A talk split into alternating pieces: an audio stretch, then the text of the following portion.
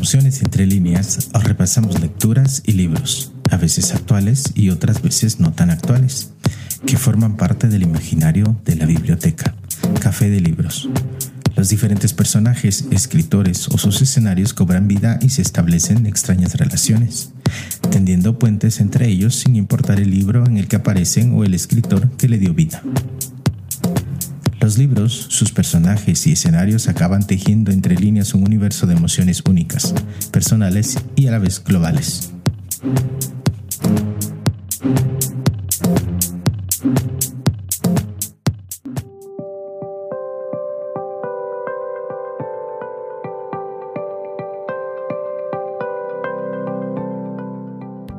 Hoy, en Emociones entre líneas, bibliotecarios y bibliotecarias intrépidas.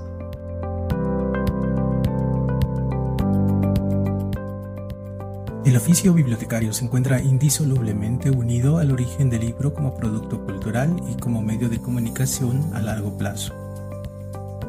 En el primer caso, encontramos al bibliotecario como guardián de libros y en el segundo como su organizador, proveedor, facilitador, por consiguiente, como profundo conocedor de sus contenidos. En la actualidad, el profesional de las bibliotecas ha evolucionado en consonancia con el desarrollo científico-técnico de la sociedad.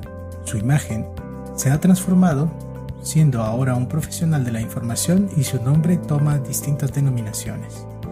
Bibliotecólogo, gestor de información, gestor del capital intelectual, gestor cultural, infonomista, ingeniero de información y mediador de información, entre otras acepciones. Acorde con estas tendencias, el profesional de la información requiere una mayor preparación en el manejo de la tecnología, así como de habilidades como flexibilidad, creatividad, imaginación, eficiencia y estar dispuestos a asumir actitudes y aptitudes organizativas y gerenciales que le permitan comprender y manejar las nuevas tecnologías. La novelista Barbara Kingsolver decía que ella estaba determinada a arrojar sus brazos alrededor de cada bibliotecario viviente que se cruzara en su camino, en nombre de las almas que nunca supieron que salvaron.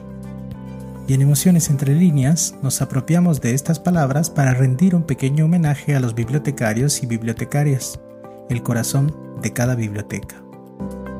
En el pod del día de hoy, bibliotecarios y bibliotecarias intrépidas, conoceremos a bibliotecarias que con su vida abrieron caminos para avanzar con paso firme por la senda democrática, libre y solidaria. A otra bibliotecaria que con su sencillez cambió la vida de muchas personas. A un bibliotecario algo loco y rencoroso con sus conciudadanos por no visitar la biblioteca.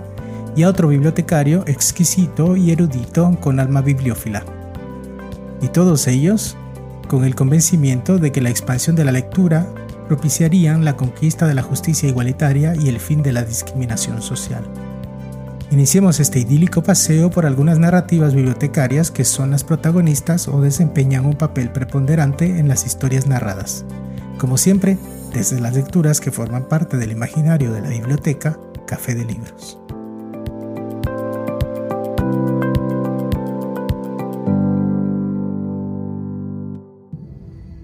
Los cielos tienen que ser simples.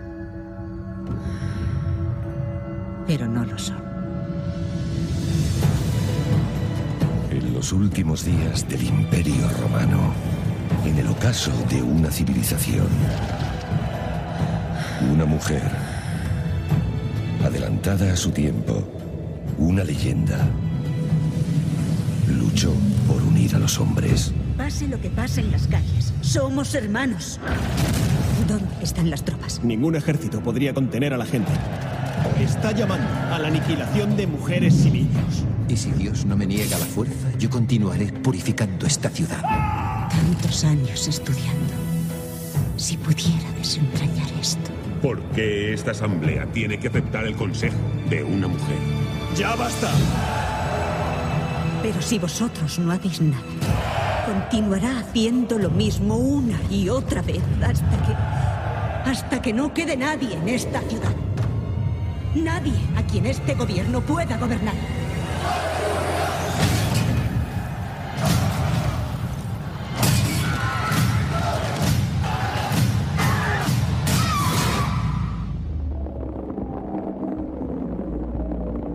Lo que acaban de escuchar es un fragmento de la película Ágora, dirigida por Alejandro Amenábar y protagonizada por Rachel Weisz, Max Minghella e Isaac Gutiérrez, entre otros. Este film se inspiró en la historia novelada con la que iniciamos nuestro recorrido literario. Nos referimos a la obra del escritor Pedro Gálvez Ruiz, Hipatia, la mujer que amó la ciencia. Hija del matemático y astrónomo Teón, que fue el último director del Museo de Alejandría, esta mujer, nacida a mediados del siglo IV de la era común, se convirtió en la maestra de un selecto grupo de estudiosos que hicieron de Alejandría uno de los centros de investigación más conocidos de la antigüedad. Hipatia fue víctima del fanatismo religioso de la época, en el año 415 de nuestra era común, fue violada, torturada y despedazada por un grupo de fanáticos cristianos a las órdenes del patriarca de la ciudad. Esta obra se divide en tres partes. En la primera se comienza con el nacimiento de Hipatia. Tras el parto, su padre, el matemático Teón, hace un recorrido mental por la historia de Alejandría, desde la llegada de Ptolomeo I, pasando por la llegada de los romanos y la pérdida del trono faraónico por la reina Cleopatra VII, hasta llegar a los primeros conflictos con los cristianos y algunas de sus sectas existentes en la época. Con la segunda parte comienza la adolescencia de Hipatia. La novela nos relata sus primeros contactos con las matemáticas, nos habla de sus discípulos, entre los que destacará Orestes, el prefecto romano de Alejandría. En la tercera parte vemos cómo va creciendo la intolerancia, los odios, el fanatismo, la intransigencia conoceremos al patriarca Cirilo y a sus secuaces, autores del aberrante asesinato de Hipatia. Hipatia estuvo versada en filosofía, matemáticas y astronomía, pero su clase magistral para la historia fueron su sed de vida y de conocimiento, así como el valor y la entereza para defender sus ideales de convivencia y tolerancia, y aunque la figura de Hipatia es un modelo de virtudes admirada en la comunidad bibliotecaria, debemos ser honestos y mencionar que en realidad no hay ninguna prueba histórica fehaciente que demuestre que ella, que Hipatia, tenía relación con la gran biblioteca de Alejandría ya que esta célebre bibliotecaria es muy posterior en el tiempo a la destrucción de la biblioteca. Cabe la posibilidad de que una de sus dependencias creadas para albergar parte del creciente fondo documental, la Biblioteca Menor del Serapeum, sí sobrevivió hasta mucho después, por lo que es posible que fuera esta la que podría vincularse con Hipatia. Pedro Gálvez Ruiz es un antropólogo, sociólogo, periodista, traductor y escritor español. En su faceta literaria es autor de Historia de una hormiga, Nerón, Diario de un emperador, Desarraigo, Memoria de un hijo de los vencidos, El duende y la emperatriz de Roma, entre otros. Hipatia fue un espíritu libre, una voz incómoda a causa de la férrea voluntad de llevar una vida plena como mujer, aunque debiera pagar por ello el más alto precio, la vida. Su asesinato se produjo en el marco de la hostilidad cristiana contra el declinante paganismo y las luchas políticas entre las distintas facciones de la Iglesia. Pues bien, este espíritu combativo, de defensa del conocimiento ante el avance del oscurantismo, es el indicio para llegar a nuestra próxima lectura personificado en una bibliotecaria que se casaba el mismo día que los alemanes invadían Polonia y que no se imaginaba hasta dónde esto iba a afectar su vida en una apacible biblioteca de un pueblo francés. Viajemos a una emocionante novela en la que una bibliotecaria es símbolo resiliente de la Francia ocupada por los nazis en la Segunda Guerra Mundial.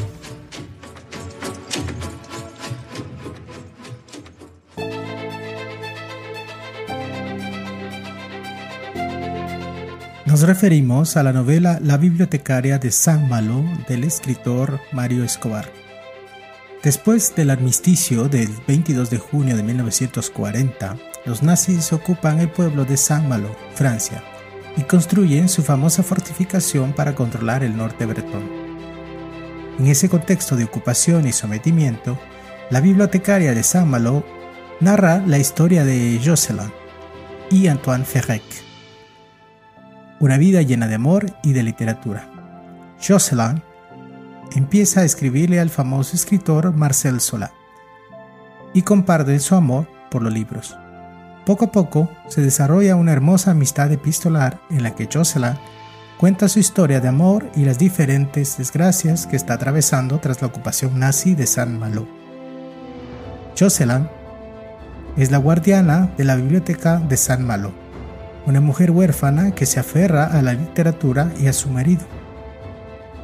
El capitán Hermann von Koltis, amante de los libros, es enviado por las autoridades alemanas para expulgar las bibliotecas de la región, pero se resiste a destruirlas. Jocelyn y Hermann comenzarán una amistad imposible. Los libros los unen, pero la violencia y la guerra los separan. Destinados a ser enemigos y obligados a vivir en un mundo en el que se ha desatado la locura, los inolvidables protagonistas de esta hermosa novela se convertirán en héroes cuyo amor vencerá incluso a la guerra. Mario Escobar Golderos nació en 1971. Es novelista, historiador y colaborador de National Geographic History ha dedicado su vida a la investigación de los grandes conflictos humanos. En 2020 recibió el Premio Nobel Epic de Polonia. Ha publicado obras como El espejo de las almas o Canción de cuna de Auschwitz, En el nombre del Hijo, entre otras. La bibliotecaria protagonista escribe en una de sus cartas a Marcel Solá que el amor es el acto más revolucionario y que por eso es el más perseguido y denostado. La única forma de salvarse ante la barbarie es amando, amando a los libros, amando a las personas e incluso a los enemigos. Pues bien, esa actitud ante la adversidad, aunque en un contexto mucho menos desgarrador, es el indicio que comparte con nuestra próxima lectura. En ella conoceremos a otra bibliotecaria que cuestiona la imperante moralidad de una sociedad de provincias y que ve cómo su vida se complica en un pequeño y bucólico pueblo de la Inglaterra profunda.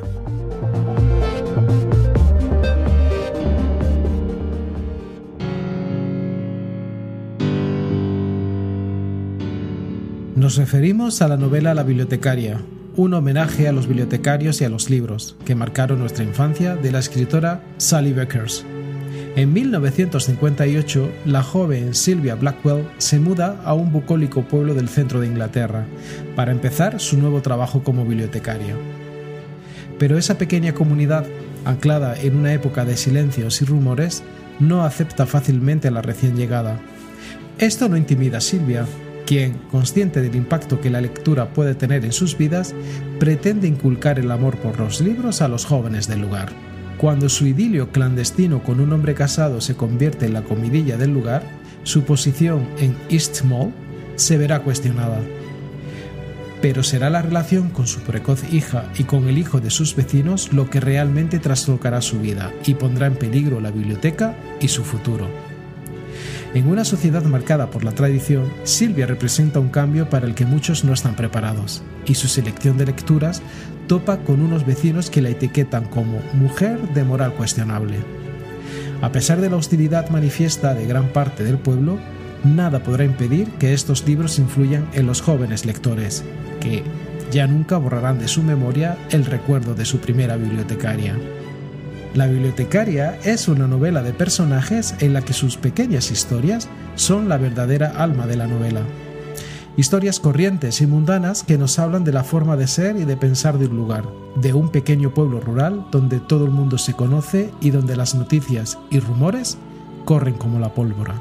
Es un homenaje a la literatura infantil, la obra no solo está plagada de referencias a muchos libros o autores que nos resultarán familiares a la mayoría, sino que nos lanza un gran mensaje y es el gran poder que tienen los libros de influir y cambiar nuestra vida.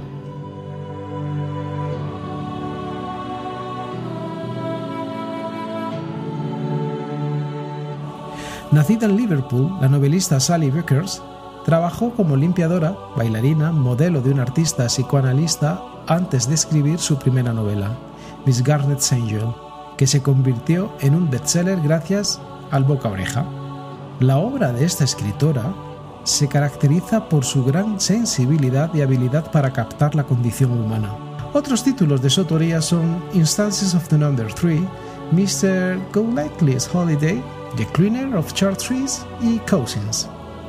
A pesar de la hostilidad manifiesta de gran parte del pueblo donde vivía Silvia, dejó un imborrable recuerdo como la primera bibliotecaria del pueblo, y nada pudo impedir que los libros y las lecturas cambiaran el rumbo de las vidas de muchos jóvenes del lugar. Pues bien, este poder de cambio de la literatura es el indicio que nos lleva a nuestra próxima parada literaria, Es una reflexión sobre el acto de leer, sobre la magia de la literatura y la inevitable comunión que existe entre esta y la realidad. Y también conoceremos a un bibliotecario de un pueblo apático y árido del México rural.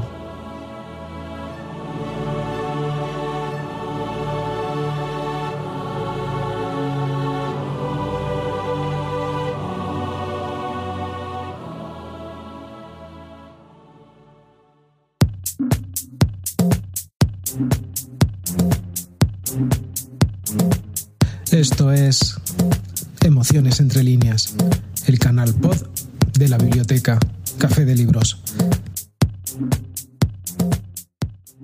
Aunque había sido lector mucho tiempo, hubo una vez que leí Don Quijote. E incluso digo que releí Don Quijote porque sí me lo habían encargado en la escuela. Y, y era distinto tratar de ver este libro mm, escolarmente que leerlo de veras de continuo por puro placer. Y entonces ahí de algún modo descubrí que las novelas no solo contaban historias, que eran, en verdad eran una obra de arte, en verdad había belleza, en verdad me transformaban como lector. No es que hubiera conocido una historia, es que yo ya era otro cuando iba leyendo cada episodio de Don Quijote.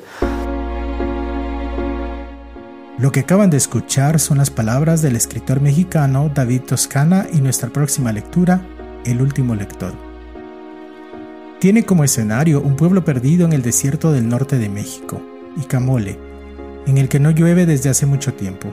A pesar de que alguna vez fue un yacimiento marino, el paisaje es seco y polvoso, la tierra está resquebrajada y casi todos los pozos están agotados. El protagonista de este relato es un bibliotecario más por pasión que por formación, que regenta una exigua biblioteca. En el pueblo se produce un trágico suceso, la muerte de una niña que aparece inerte dentro de la única reserva de agua que queda, el pozo de Remigio, hijo de Lucio, el bibliotecario. Lucio será el encargado de encontrar en los libros la coartada perfecta ante el temor de que lleven preso a su hijo contaminado por sus lecturas, gracias a las cuales mezcla realidad y ficción, de modo que la segunda le ayuda a vivir en la primera, Lucio le recomienda a Remigio que entierre a la niña, que es bautizada bajo su árbol como Babette, heroína de uno de los libros preferidos del bibliotecario. Pero esta novela contiene otra historia, la del bibliotecario. Lucio está por encima de su establecimiento, convencido de que todas las respuestas a las preguntas que pueden ayudar a los habitantes del pueblo están en los libros. Él solo piensa, busca en las historias para entender cómo y por qué miles de personas que habitan en los libros de su biblioteca viven, matan, mienten o se encuentran. El autor nos muestra cómo ese vicio solitario que es la lectura puede llenar una vida aunque se esté en un pueblo perdido en el desierto. David Toscana nació en Monterrey en 1961. Ha publicado Estación Tula, Santa María del Circo, Lontananza, Duelo por Miguel Pruneda, El último lector, El ejército iluminado, Los puentes de Königsberg, La ciudad que el diablo se llevó, Evangelia y Olegaroy. Ha recibido los premios Antonán Artaud, Colima y José Fuentes Mares, el premio José María Árguedas, otorgado por la Casa de las Américas, el premio Xavier Villaurrutia 2017 y Elena Paniostowska 2018. Su obra ha sido traducida a 14 idiomas. Después de abandonar Monterrey en 2009, ha radicado en Polonia, Portugal y España.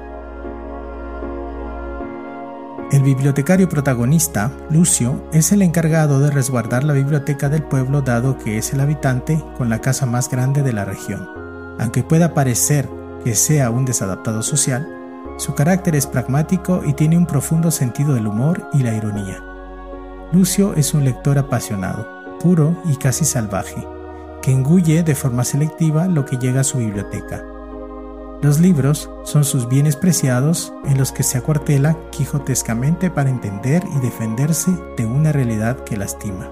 Pues bien, es esta la pista que necesitamos para llegar a nuestra última parada libresca. Llegamos a nuestro final de trayecto con una lectura en la que nos presenta a un exquisito bibliotecario activista, erudito y de alma bibliófila. Conoceremos a un amante de los libros con los que selectivamente y más allá de su valor, da forma a su propia vida, sometiéndolos a todas las indagaciones de los sentidos y la inteligencia.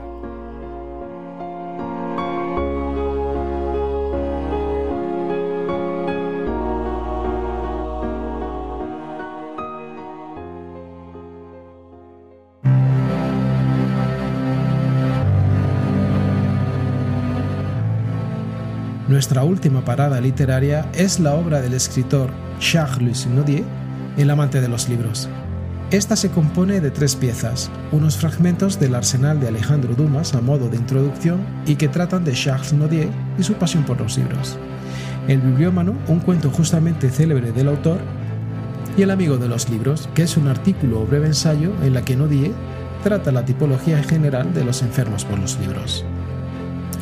En su relato de 1831, El bibliómano, inició el curioso género literario sobre la bibliofilia y sus manías que posteriormente cultivaron numerosos escritores europeos durante el siglo XIX. Trata la vida obsesionada por la adquisición de libros de Theodore, aquejado de una monomanía, el tifus del bibliómano, que finalmente le llevará a la tumba. Entre irónico y trágico, este relato lleva hasta la exageración la perturbación libresca.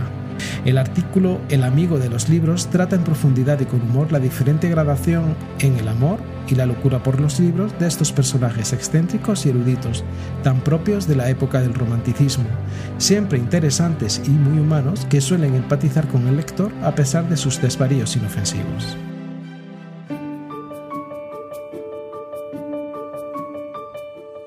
Escritor, traductor y bibliotecario francés, Charles Nodier nació en 1780 y falleció en 1844. Fue conocido tanto por su activismo político en los años posteriores a la Revolución Francesa.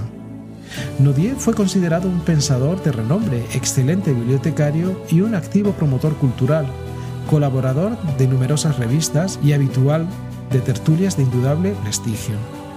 De su obra, además de sus ensayos sobre crítica literaria, política o bibliotecas, hay que destacar sus libros dedicados al relato, siendo habitual en sus textos el género fantástico dedicado al terror y lo sobrenatural típicos del romanticismo.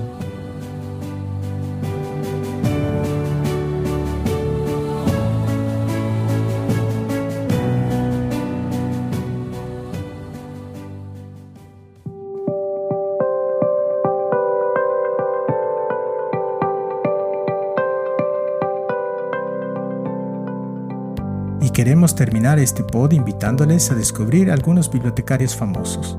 Calímaco de Sirene, poeta y erudita alejandrino, maestro en Eleusis, recibió el encargado de ordenar la biblioteca de Alejandría.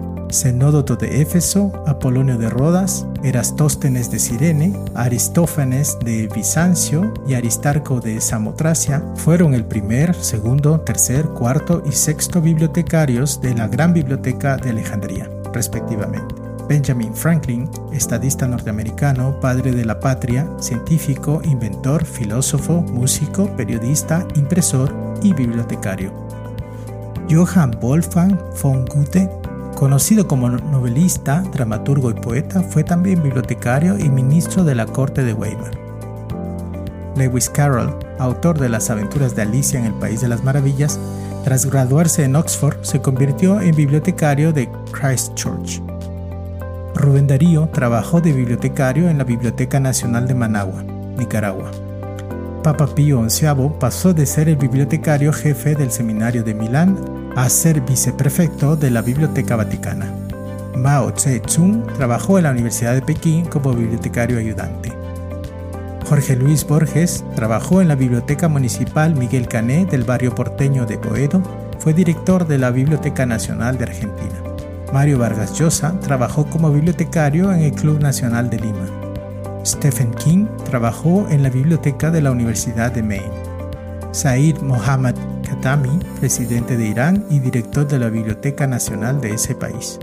Melville Dewey, bibliotecario estadounidense, creador del sistema Dewey de clasificación bibliográfica. Shiyali Ramamrita Ranganathan, matemático y bibliotecario de origen indio, fue el creador de una de las clasificaciones más usadas, la colonada o facetada.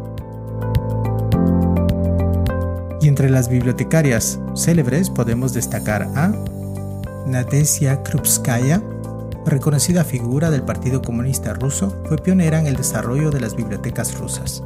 María Juana Moliner Ruiz fue una bibliotecaria, filóloga y lexicógrafa española, autora del Diccionario de Uso del Español. Gloria Fuentes García fue una poeta española, organizó la primera biblioteca infantil ambulante por pequeños pueblos de España. Teresa Andrés Zamora, creadora de las bibliotecas popular y de las bibliotecas en las trincheras. Dita Kraus, la bibliotecaria del campo de concentración de Auschwitz, el libro inspirado en su vida fue referenciado en el pod Páginas Adolescentes. Susan Priet fue bibliotecaria e historiadora. Henriette Abraham Davidson fue una bibliotecaria y programadora informática estadounidense que desarrolló el formato Mark 21 para catalogar documentos de manera automatizada, un formato aplicado en la comunidad bibliotecaria internacional. Sadie Peterson Delany fue pionera por su trabajo en la biblioterapia. Gratia Alta Countryman promovió la creación de bibliotecas itinerantes en Nueva York. Teolina Higuera, bibliotecaria chilena que creó el programa Bibliolancha en ese país. Laura Bush, primera dama de Estados Unidos, trabajó en la Biblioteca Pública de Houston.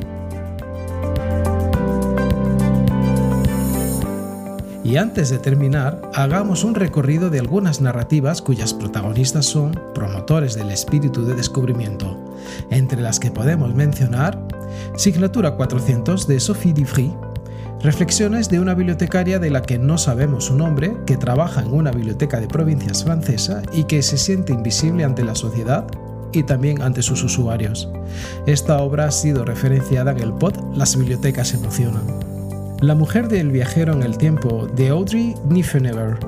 Esta historia de amor poco tradicional es la historia de Henry de Temple, un bibliotecario aventurero apuesto que involuntariamente viaja a través del tiempo, y Claire Upshire, un artista cuya vida tiene un curso secuencial natural. Los guardianes del libro de Geraldine Brooks. Se narra el viaje angustioso de la famosa Ágada de Sarajevo un manuscrito hebreo bellamente iluminado desde la España del siglo XV a la devastada Bosnia. Un conservador de libros y un joven bibliotecario que arriesgó su vida para guardarlo unen las piezas del misterio de su milagrosa supervivencia. La bibliotecaria de Auschwitz, de Antonio Iturbe, Edita Tlerova, que a pesar de encontrarse en el campo de Auschwitz, se juega la vida aceptando el puesto de bibliotecaria en una escuela fundada en secreto por el profesor Freddy Hirsch. Debemos mencionar que esta obra ha sido referenciada en el pod Páginas Adolescentes. Oso, de Marianne Engel. Lou abandona su trabajo como bibliotecaria cuando le encargan catalogar la biblioteca de una mansión victoriana situada en una remota isla canadiense propiedad de un enigmático coronel. Ansiosa por descubrir la curiosa historia de la casa, pronto descubre que la isla tiene otro habitante, un oso. Entre otros libros y lecturas inspiradas en la figura de bibliotecarios y bibliotecarias intrépidas. Ahora sí finalizamos este frenético repaso de narrativas bibliotecológicas, no sin antes invitarles a escuchar nuestros pod Las bibliotecas emocionan y páginas adolescentes, pues forman parte también de este universo bibliotecario. Por cierto, muchas gracias a aquellas personas que nos escuchan en Ciudad de Guatemala, Jutiapa, Progreso, Quetzaltenango, Chiquimula, Huehuetenango y Totonicapán en Guatemala, desde Estados Unidos, en Virginia, Washington, Massachusetts, Texas, Ohio, New Jersey, Kentucky, California, Tennessee, Pensilvania, Indiana, Mississippi y New York, desde Andalucía, Madrid y Aragón en España, desde Hesse en Alemania, Emilia-Romagna en Italia, desde Puebla en México y desde Brasil. Nos volvemos a encontrar en dos semanas, aquí en Emociones Entre Líneas, el canal pod de la biblioteca, Café de Libros.